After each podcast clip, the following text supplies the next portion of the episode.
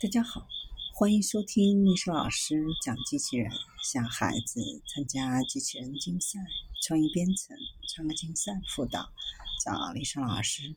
欢迎添加微信号幺五三五三五九二零六八，或搜索钉钉群三五三二八四三。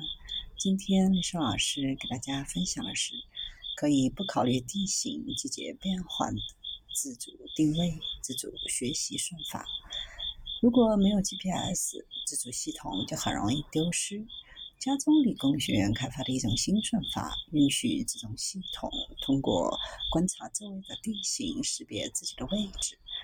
这项技术首次在不考虑地形变化、季节变化的情况下工作。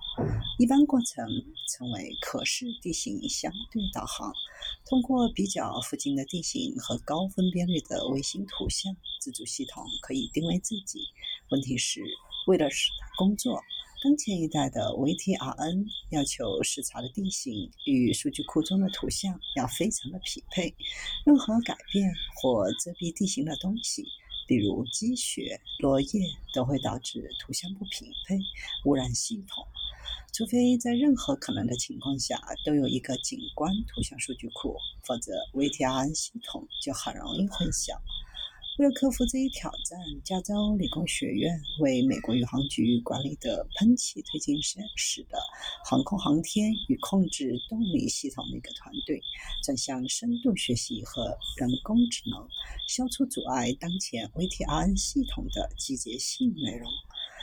卫星图像和自动驾驶车辆的图像必须具有相同的内容，才能使。当前的技术发挥作用，所做处理的不同之处在于，过滤器可以改变图像的色调，这与它们所能处理的不同有关。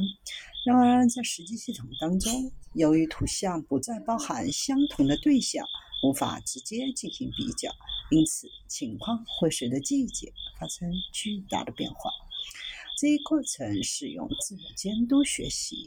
虽然大多数计算机视觉策略都依赖于人类的注视者，注视者需要管理大型的数据集，教算法如何识别看到的东西。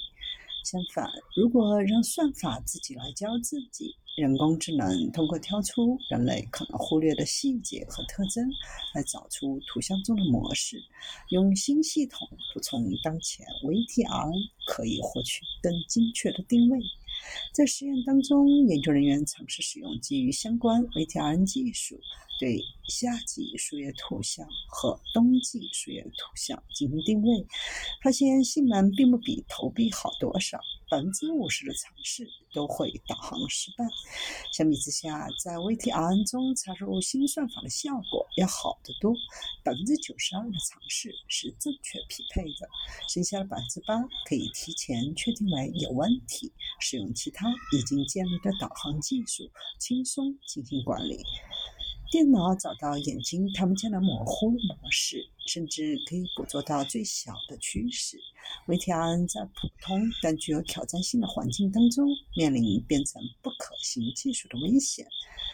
除了用于地球上的无人驾驶机，该系统还可用于太空任务。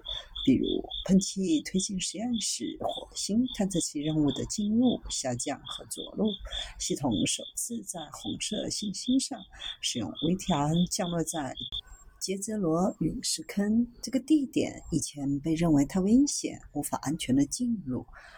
而对于伊利号火星车，一定程度的自主驾驶是必要的，因为地球和火星之间的传输需要七分钟，而火星上没有 GPS。研究小组考虑了火星极地地区有强烈的季节变化，条件类似于地球。新系统可以改进导航，支持科学目标，包括寻找水源。未来团队将扩展该技术，以考虑天气的变化、雾、雨、雪等。如果成功，将有助于改善无人驾驶汽车的导航系统。